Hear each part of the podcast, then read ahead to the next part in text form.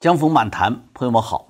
香港国安法的细则是一直拖到了七月一号的凌晨啊，新华社才公布的。也就是上一次我节目说到了嘛，习近平签署主席令，哎，在那个之后啊，到了大晚上，真是叫月黑风高的时候，他才弄出来的。香港特区政府同时公布说是刊宪生效。有报道说，香港前一天啊，街头啊是举杯同庆国安法降临。连内容都不知道就举杯同庆，嘿，这中共党媒说一百六十多万港人签名挺国安法，我觉得他们小气了啊！应该继续保持三千万港人的那种恢宏的大气的哎谎言的气势啊！一百六十万太少，嘿，七一弄出来这个法，就是为了政治上的宣誓嘛，哎，说当下有什么用呢？那当下可以对七一港人上街游行啊形成威胁。就是要看看社会主义的铁拳能不能砸烂这个中共官员嘴中说的最坏的香港三类人啊，港英时代的啊，一九四九年出来的大逃港出来的。我们静心想想哈，除了一九九七年一部分移民香港的，这后来这段时间的新移民，绝大多数港人不都是属于这这三个类型嘛，对吧？不都是中共官员说的反对社会主义、对中共有仇的嘛？这都属于香港国安法打击的对象。你说这还是一小撮人吗？从长远看，七一推出这个法律有着什么？有着个象征意义，象征习近平他作为中共领导、中共领袖，他打造自己、再造香港的中共历史地位的啊，他宣誓作用。这一点我们绝对不能忽视的。这周恩来时代，港澳工委白蚂蚁计划说要一声不响的把整个房子吞掉。没有成功，吞不掉。哎，邓小平时代呢，瞒天过海，用一国两制骗取、否决了英国的管制权。江泽民时代呢，开始搞什么爱国主义啊，去殖民化，反而催生了港独思潮的逆反。现在到了习近平手里，哪里需要那么多什么政治谋略？直接一锤子砸烂。周恩来时代顾虑什么国际政治、国际关系，不用考虑。邓小平时代需要经济发展，不用考虑。后邓小平时代在香港进行的什么民主选举制度啊，文化的拉锯战都不需要了，搞什么拉锯战嘛？什么建制派、民主派争席位了？什么说广东话还是说普通话了？一锤子砸下去，所有的反动派都要灭亡。哎，这就是八一中学出来的红卫兵造反派，血脉喷张啊！当年红卫兵在天安门城楼下面的荒唐，今天终于可以在天安门城楼上延续了。就是这样一个背景，朋友们，一个让人类文明蒙羞的法律就这么出台的。那么这些条文出来以后，我们当然得看看了，是吧？得以有机会仔细端详，这究竟是一部怎样的法律，一部怎样蔑视法治精神和基本人性的法律？国安法出台的依据。是要说维护香港的一国两制，然而它的细则处处从根本上颠覆了香港法治和普通法原则。全文六章六十六条，这个法文啊，第六十二条直接就列明说，国安法凌驾香港现行法律，解释权在全国人大。也就是说，原来的什么香港立法会的立法了，香港最高法院的释法权了，香港法院的司法了。全都要在国安法面前称臣，这也是过去说什么尚方宝剑来了，超越一切地方上的皇权，直达香港。哎，我们就看看其中部分细则啊。那么最关注的第一点就是什么呢？就是送中条例，对吧？去年二零一九年反送中运动那么大的声势，就是对内地法治环境的不信任。就是要坚守香港最后一点法治空间。在香港，你就算被抓了，你还可以有一个基本完整、呃公正的司法程序吧。在大陆，你的最高法院院长都要说听党的话。那七零九案件大家知道了，那么多替人申冤打官司的好律师都被抓捕了，你还有什么法治吗？啊，所以反送中就是在捍卫香港最后一点什么？捍卫最后一点自由。免受独裁者迫害的恐惧的那一份自由，但是这次国安法呢，比送中条例厉害了一百倍呀！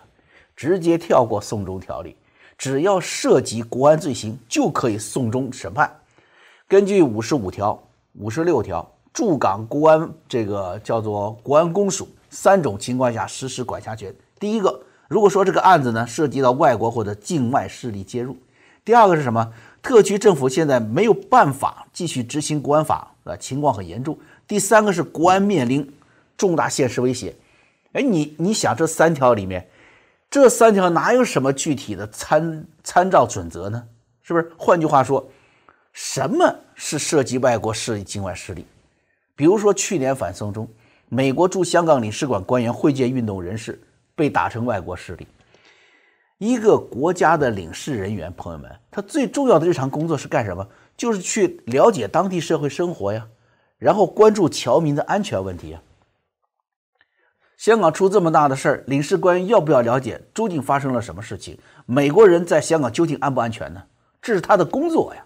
再说了，这个领事官员同时也在跟香港特区政府官员接触嘛，也向政府官员了解情况。那好，那你香港特区政府官员是不是也在勾结外国势力呢？至于第二点啊，说特区政府无法有效执行国安法的严重情况，去年这严重情况好几次了，对不对？林郑月娥面临反送中失控嘛。那么你看，街头上所有的示威者都可以成为第二条规定的国安公署抓捕的对象了。那第三条更是莫须有了，重大现实威胁。何为重大？何为现实？威胁程度？什么是威胁？谁做判断？中共长期埋伏在香港各界的情报人员，他们来的情报来判断是否严重吗？还是某个哎跟中央领导关系甚欢的大商人跑来报告说香港要出大事了啊？于是你就可以当国安来做行动了吗？这里面有个潜台词，什么就赋予了国安署啊官员莫大的法外权力，他可以定调子。你看嘛，这条法令说，如果符合以上条件，特区政府国安公署提出报中央政府批准，然后国安公署就可以对有关案件行使管辖权。我刚才不举例子，你说如果有一个跟中南海、跟中央领导关系好的商人，他就可以翻天呐。你想想，他要是跟谁抢一块地皮，人家说一个亿，他说八千万，他不想亏那两千万怎么办？一个热线打到北京去，说对方是勾结外国势力，中央领导知道了，那不就等于中央政府批准了吗？这就意味着什么？香港的这个国安公署可以单方面启动有关程序，港府还没有反对权。国安公署接手调查案件的时候，抓人由送到大陆去，中国的最高人民检察院检控。中国的最高人民法院审讯，整个司法过程是按照中共的那一套叫刑事诉讼法来执行。你说这是不是比送中条例更加恶毒呢？都不需要香港法院来确认人犯，哎，决定是送终的还是不送终，呃，引渡不引渡，不用香港人定，直接抓人，按照大陆法律执行。第二点。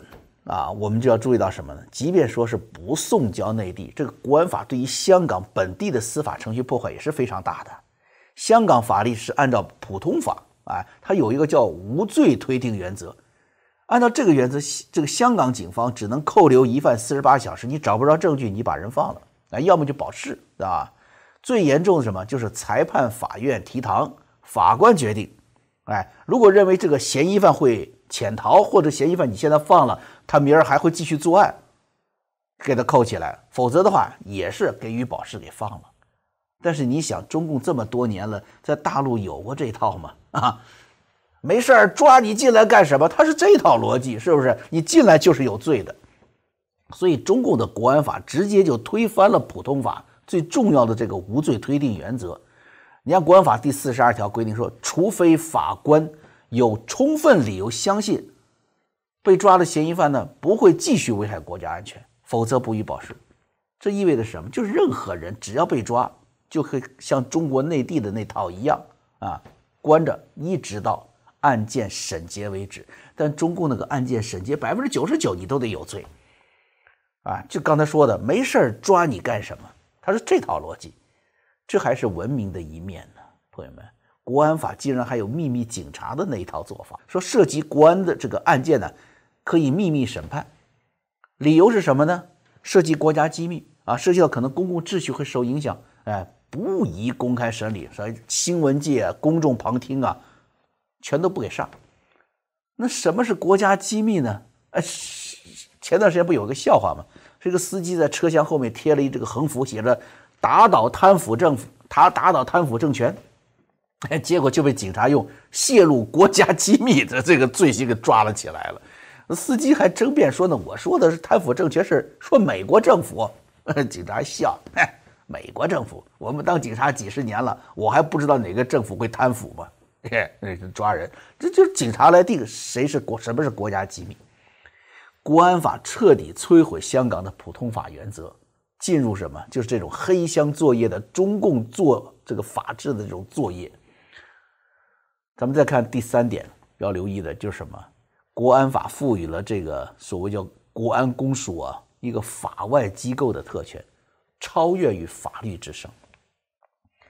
它的执行程序啊。已经说明它完全不是一个普通的执法机构。本身你中央派一个执法机构在香港已经是违背一国两制了，对不对？现在他明目张胆的派过去，还要超越法律之上。那么他好，你看这个国安法给他规定的，它实际上是一个彻底的执行政治任务的特殊机构。那就是过去叫朝廷叫什么叫锦衣卫嘛？国安公署人员他说了，由中央政府有关机关联合派出，经费。由中央财政保障，那这个有关机关呢，无非就是公安部、政保局、呃国安部嘛，对不对？你看这个人是北京出，钱是北京出，香港特区政府哪有权利去管他呢？根据国安法，这个香港机构啊，可以架空香港本地司法机构，甚至凌驾于特区政府之上。你看他四十九条啊，列明了他的职责，包括有一条叫做第一条。呃，研判香港维护国家安全形势啊，重大战略和重要政策，他要提意见，你给谁提意见呢？第二，监督指导协调支持香港履行国安职责，监督谁能指导谁呢？第三，收集分析国安情报。第四，依法办理这个国安案件啊。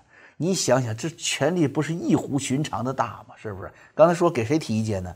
那监督指导谁呀？那肯定是香港特区政府嘛，对不对？所以你看，就是等于是特首林郑月娥的顶上又来个什么特首之首，而且还不止一个人呢。而且在国安署你不得来个十几、十几二十个人？你来十个人就等于十个特首之首，而且这里面还人人都代表着北京不同的权贵，不是你一个人派过来就这么简单的，谁的家族？谁的利益，他得有个说法。到香港这么重要的一个机构，它不代表着各个集团的利益吗？大家不得争吗？您说哈，你说香港到时候能不乱吗？哎，这是各个权力无限。虽然第五十条吧说了，国安公署要依法接受国家监察机关的监督。咱们不要说依法依什么法了，本来就是无无法无天的。再说这个国家监察机关，咱们知道，它本身就是一一套人马，两块牌子，原来就是中纪委的一帮人，执行中共的党的纪律，哎，也就是执行中共家法的那么一群人，他本身就在国家法律之上。这很明显，香港这就等于是七一这一天之内，就改变了自由社会的政治啊、经济啊、社会规则。一下子就被习近平的这个命运共同体啊，被被被共同体了啊，直接进入北京的那个权斗、党争、人吃人的游戏规则当中了。在香港啊，为了突出他这个国安署的无法无天地位，他还用国安法来确认他们的这种无耻啊，有六十条、六十一条啊，比如说他呃，香港法律呃管不着他，他有豁免权啊，他执行职务的时候呢，特区政府还管不着他。他的人也不能被查，的车辆也不能被查。香港执法人员对他无奈，啊，更不能扣押他。公署执行职务的时候，那特区政府还只有，还只有听令。他怎么说呢？就必要提供必要的便利和配合的义务。而妨碍，你要反过来，你妨碍执行职务的话呢，会被制止和追究。啊，就是，你说你这不对啊，呆。胆子好大，制止你，最后反过来还得把你抓起来啊，惩罚你。所以你看，朋友们，香港的朋友们啊，还有那前两天的那些举杯同庆、共迎国安法降临香港的人，你们看看这些条款，你看了条款，你举着杯子不会发抖吗？我跟你说，就你们这边歌颂皇恩浩荡的时候啊，啊，当你们激动的帮着去掩盖一切不同的声音、批评的声音的时候，你们要想到，终有一天，你会因为歌颂的声音，你歌颂的音量不够洪亮，而被惩罚。其实这一天已经到来了，就在七月这一天，七月一号这天到来了。香港的警察，你不担心吗？对不对？你们在现在很霸道，是吧？看看。比你们霸道的多的人来了。第四点啊，就是国安法最为荒唐、最为狂妄的一点了。咱们要说的，那就是什么？是中共第一次正式的要把外国人都管起来了。一九五五年的时候，毛泽东对新华社社长吴冷西说：“要把地球管起来啊，让全世界啊都听到我们的声音。”哎，到了习近平这里呢，好嘛，超越他崇敬的老人家了。习近平要把地球管起来，不仅让全世界听到中共的声音啊，还要让全世界都看到中共的手铐。你要，根据国安法第三十六条、三十七条、三十八条，在香港境内啊，或者是在这个叫香港注册的船舶或航空器内，或在香港境外犯法，都受本法所限，受这个国安法所限。哎，你坐在飞机里，你坐在船里面，你在香港境外犯法。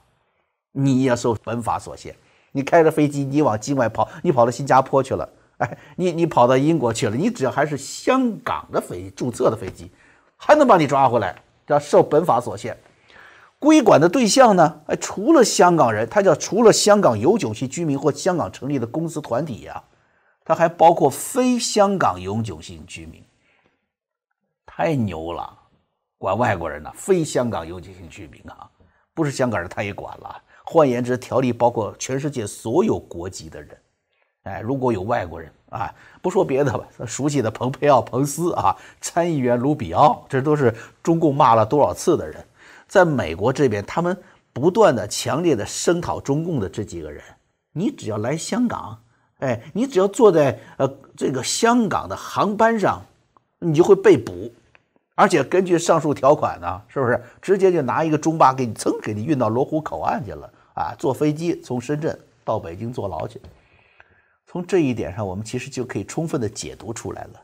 为什么我上一次节目说这个国安法就是习近平的一个宣战书呢？他的政治上对自己的党内不同力量的这个宣誓的这个意义啊，远远大于这个法律的本身。他要告诉自己的那些同志啊，告诉那些威胁他政治地位的党内的势力，还有对他不利的国际力量。做一个宣誓，啊，所以才让这个法律，你看看，这哪是法律嘛？充满了非法律的、荒诞的、杀气腾腾的这个喧嚣。针对目前中共所处的国际上的空前孤立，处于中共对于香港将处于这个中西方全面对抗的桥头堡这个位置，他有这么一个判断，所以他要对香港非常的狠。这中共的国安法不仅对香港狠。它是一个雄赳赳、气昂昂跨过湘江，哎，这么一个政治宣传攻势，哎，所以我们看看这些奇特的法律条款啊，《香港国安法》，哎，勾结外国或境外势力危害国家安全罪，它给它怎么定义的呢？对中国发动战争或者武力威胁中国主权和统一，对特区或中央制定政策带来阻挠，并带来严重后果。哎哎，你想吧，这世界上有谁能阻挠中共制定政策吗？对不对？那肯定是美国和或者其他西方国家才有这个能力嘛。所以他这条是读给谁听的呢？哎，读给西方国家听的，是不是？那武力威胁中国主权和统一，是不是也是中共臆想出来的？不就你们这敌对国家吗？是不是？我要收复台湾，你们说我威胁了这个中国统一的大业。他也是针对别的国家，你说是不是宣战书？另外，他说操控或破坏香港选举的，对特区政府或中央进行制裁呀、封锁或其他敌对行动的，你现在不是川普提出来了吗？要制裁吗？对不对？那你就是违反了香港国安法哟，川普先生。还有什么？就是通过非法这个方式引发特区政府或中央政府憎恨并。造成严重后果，这这条更荒唐了。你看前面四项非常明确啊，都是国家行为，对不对？一般人你也干不了，对不对？谁谁谁能不让他们正常的选举？谁能不让北京的政策到达香港呢？所以他那个所谓的管制香港的这个内政法条，实际上已经是对各国政府进行的威胁了，属于赤裸裸干涉全世界内政了。谁也不许对香港说三道四，谁也不许对北京说三道四，是这个意思。那刚才说的第五项为什么荒唐啊？呃，第五项是什么？等于是以思想入罪，甚至是以情绪入罪了。哎，什么叫非法方式？那什么叫让特区政府和中央政府憎恨？就是你只要惹着北京不高兴了，你让林郑月娥不高兴了，哎，你让林郑月娥哭鼻子了，你让习近平不高兴了，后果很严重，你就是危害国家安全罪。思想定罪啊，朋友们也定在了堂堂的国家安全法上。那么国安法引发全世界强烈反弹，我估计哈，今天呢远没有到高潮。